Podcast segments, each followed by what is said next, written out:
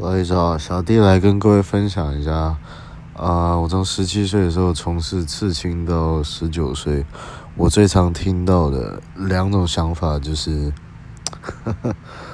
刺青要刺有意义的，第二个就是，呃，我想要一个什么样的图案？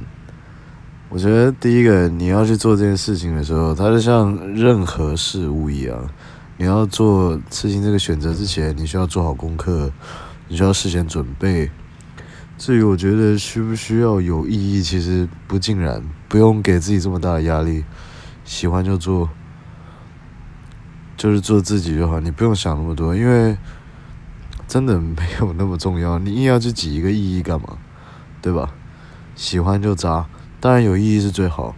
给大家一个建议了。